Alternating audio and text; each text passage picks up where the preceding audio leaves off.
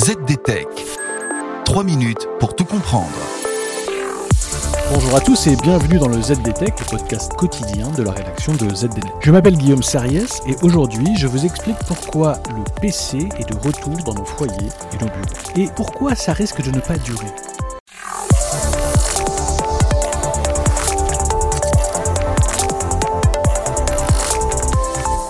Une histoire de montagne russe. Ces dernières années, les ventes de PC connaissaient un déclin progressif. Pourquoi? Eh bien, parce qu'avec l'avènement des smartphones et des tablettes, les utilisateurs préféraient la mobilité de ces produits à la puissance des bons vieux ordinateurs.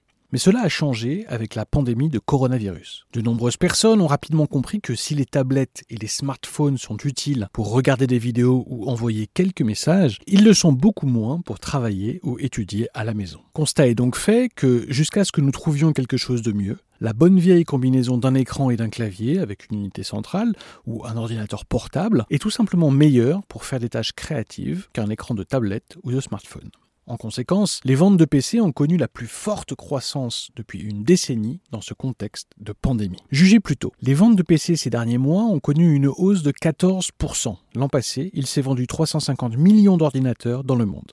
Dans le détail, cette croissance à deux chiffres s'explique par deux dynamiques. D'une part, nombre d'organisations ont acheté des ordinateurs portables pour remplacer les PC de bureau intransportables et coincés dans les locaux des sociétés. D'autre part, beaucoup de familles ont acheté des appareils pour se divertir et faire l'école à la maison pendant les confinements. Au final, d'ici 2023, les fournisseurs de PC auront vendu 130 millions de PC de plus que ce qu'ils auraient pu espérer il y a quelques années. Et sans les problèmes de chaîne d'approvisionnement dont souffre l'ensemble du secteur actuellement, les fabricants de PC auraient probablement vendu encore plus. Une situation qui bien évidemment fait les affaires de Microsoft. Panos Panay, le big boss de Windows chez Microsoft, a récemment qualifié cette situation de nouvelle ère du PC.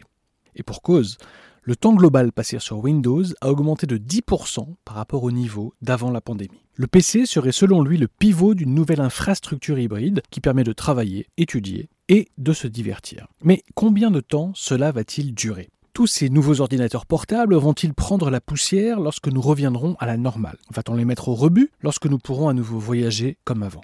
Eh bien, peut-être pas. Parce que le télétravail et l'enseignement à distance continueront de faire partie de ce nouveau monde hybride. Ce qui est certain, c'est que l'époque où le PC était notre seul choix technologique, ou même notre principal appareil, est révolue depuis longtemps.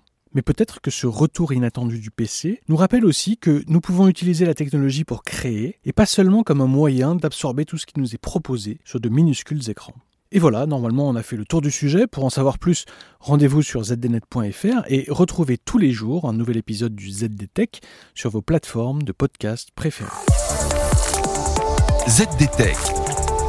3 minutes pour tout comprendre.